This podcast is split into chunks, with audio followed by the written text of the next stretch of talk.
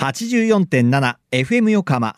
ここから5分間は藤田雄一がお送りするはーい社労士ですのコーナー。神奈川県社会保険労務士会から社労士さんをお迎えして様々な労務にまつわることや相談に楽しくわかりやすく解説していただきます。7月の社労士さんは鶴見支部香川健二さんです。香川さん今週もよろしくお願いします。鶴見支部の香川でございます。どうぞよろしくお願いいたします。よろしくお願いします。さあ今月は年金にまつわるお話いろいろ伺っておりますがもうズバリ聞きますけれども、はい。年金を少しでも増やすにはどうしたらいいんでしょうか？藤田さんとうとう来ましたね。えーと方法といたしましては、まあはいもちろんいろんな考え方あるとは思うんですけれどね。はい。あのちょうどあの先週の法改正の部分とも若干絡んでくるんですけれど、はい。一つはあの長く働くということ、はいそうですよね。はい、それで二つ目があの繰り下げをすると、はい、これは年金を受け取る年齢を繰り下げるっていう。そうですね、はい、通常ですとあの65歳0ヶ月からでございますけれど、最低1年置いていただいて66歳0ヶ月、はい。もう一つあの考えるべきところが、はい。まあ、文字通りのプラスアルファで公的年金ではなくてあの個人年金と言われるもので、はい、今あの盛んに名前が出てますけれどあのイデコ、あいでこ聞いたことあります。はい、えあとですね自営業の方小規模企業共済こういったあの上乗せをしていくものこういうものが制度としてはございますね。はい。はい。二つ目のポイントとなっている、まあ繰り下げる。これは年金を受け取る年齢を繰り下げるということですけれども、あの7月10日の放送では、まあ疑問だとおっしゃってましたよね。あはい。そうですね。確かに安直にですね、はい。数式の当てはめだけで増えるからうんぬんというのはちょっと疑問だなというのは、はい。これはあの偽らざるところあるんですけれどね、はい。ただですねここであのポイントになってきますのはあの今月の放送の中でも何度か申してます、はい。その方が何歳までいけるか本当に神様以外わからないとはい。いうことになりますよね。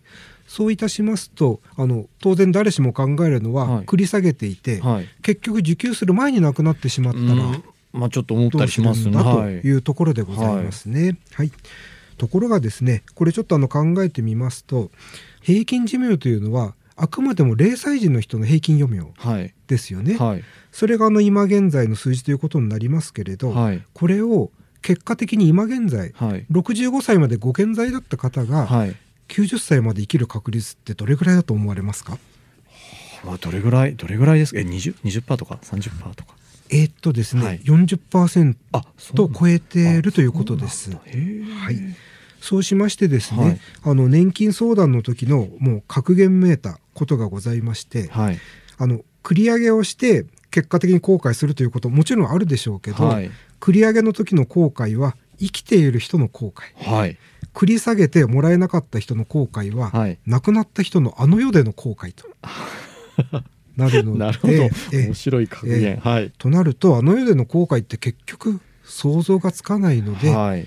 生きているということを前提にしてあの組み立てていくことですけれど、はい、さあそして3つ目のポイントとなっているはい。個人年金からイデコにすること。またはい。自営業の方が小規模企業共済に加入することについても最後教えていただけますか？はい、イデコもほぼ毎年改正があるかなというぐらいはい。頻繁な改正ございますね。そうなんですね。それで今年につきましてはあの65歳まであの加入が延長されたということで、はいこれまであの50代からスタートした方があまりメリットがないんではないかという意見ありましたけれどね、はい。こちらの65歳からまでということでだいぶ状況変わってきてるかなというふうに思います。はい。えーそうしましてあの中小企業の方の小規模事業共済、はい。この辺りで、えっと一つあのイデコとあの共通してきてますのは、はい。税制の控除。ああ税制控除。はい特に中小企業の社長さんからするとこれ大きいんではないかな、はい。へマックス最大7万円までということです。え、はい。そうなんですね。えーですからいわゆる二度おいしいといいうことになりまして、はい、こちらの方ねちょっと社労士の専門のところから離れるところではございますけれどね、またちょっとしかるべきところにでお問い合わせその他いただけたらよろしいかなと思いあます。ーまあでも賢くねそのなるべく多く年金もらえるようになったらその方がいいですもんね。おっしゃる通りでございますね。わかりました、はい。さあということでリスナーの皆さんいかがだったでしょうか？はい社労士です。では皆さんからのメールもお待ちしています。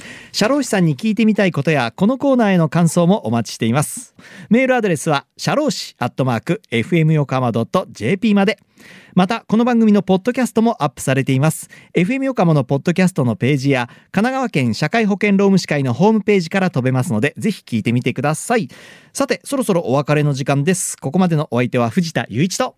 はい、えー神奈川県社会保険労務士会香川健二でございました。はいこの後は再び浅見ルナさんのサンデーグッドバイブスでお楽しみください。それでははーい社労士です。また来週の日曜日午後2時30分にお会いしましょう